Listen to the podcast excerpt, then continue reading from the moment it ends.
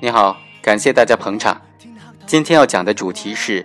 供述同案犯能够认定是立功吗？刑法第六十八条就规定，犯罪分子有揭发他人犯罪行为、查证属实的，或者提供重要线索，从而得以侦破其他案件等等立功表现的，就可以从轻或者减轻处罚；有重大立功的呢，则可以减轻或者免除处罚。在共同犯罪案件当中，常常会出现这种情况，就是被抓的那个犯罪分子，自动的就招了他所知道的其他同案犯的犯罪行为的情况。这个时候能够认定是立功吗？下面这个案子呢，就对这个问题进行了比较系统的梳理。一九九三年的十月份。被告人金某和被告人全某等人就商量一起要贩卖鸦片，并且将鸦片七千多克藏在全某的家中。后来金某就被公安机关抓获，金某就主动供述了他和全某试图贩卖毒品、贩卖鸦片的这种犯罪行为，并且说出了藏毒的地点。于是公安机关顺利查获并收缴了所有的鸦片。那么这种情况，被告人全某是构成坦白呢、自首呢，还是立功呢？一九七九年的刑法当中，对于具有立功情节的犯罪分子该怎么处罚的问题，并没有做出单独的规定。他只是说，对自首的犯罪分子，如果犯罪较重、有立功表现的，就可以减轻或者免除处罚。全国人大常委会在一九九零年的十二月份。通过了关于禁毒的决定，其中就规定了，犯本决定规定之罪，有检举揭发其他毒品犯罪立功表现的，可以从轻、减轻或者免除处罚。一九九四年的十二月份，最高人民法院通过了关于适用全国人民代表大会常务委员会关于禁毒决定的若干问题的解释当中，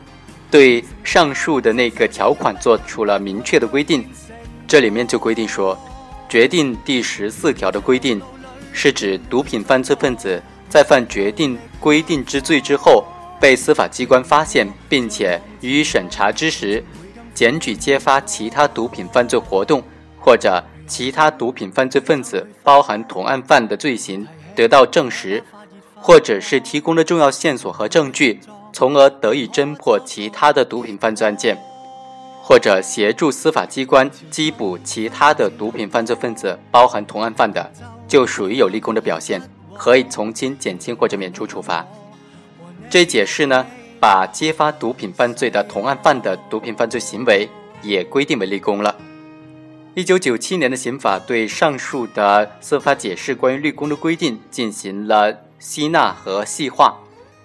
一九九八年的五月份，最高人民法院。又出台了关于处理自首和立功具体应用法律若干问题的解释，其中对立功做出了更加严格而明确的规定。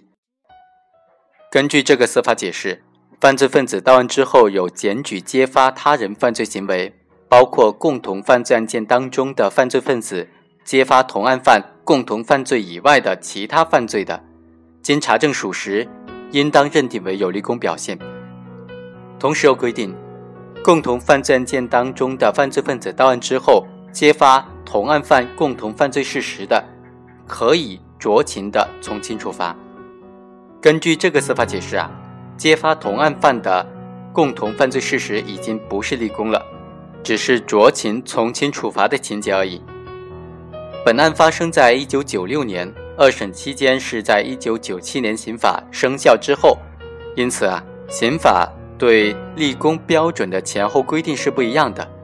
处理本案，首先要确定应当适用哪一部法律。对于揭发同案犯共同犯罪事实的情况，全国人大常委会的决定规定为立功表现，而根据刑法的规定，本案应当是从旧兼从轻的，因此应当适用全国人大常委会的决定，从而认定被告人具有立功的表现。可以从轻、减轻或者免除处罚的法定的情节。其实，在司法实践当中，有的法院对于检举揭发同案犯共同犯罪行为的这种犯罪分子啊，往往以虽然有从轻处罚的情节，但是贩毒的数量特别巨大，不足以从轻处罚为由，对被告人不予从轻处罚。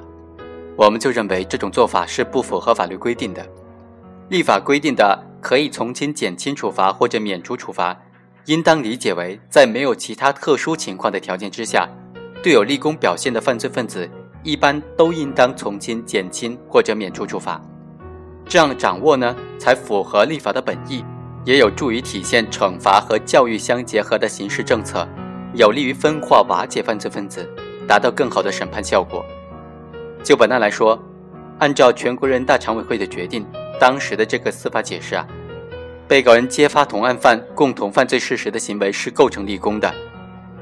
就应当对他酌情的从轻、减轻或者免除处罚。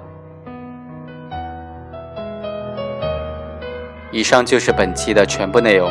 下期再会。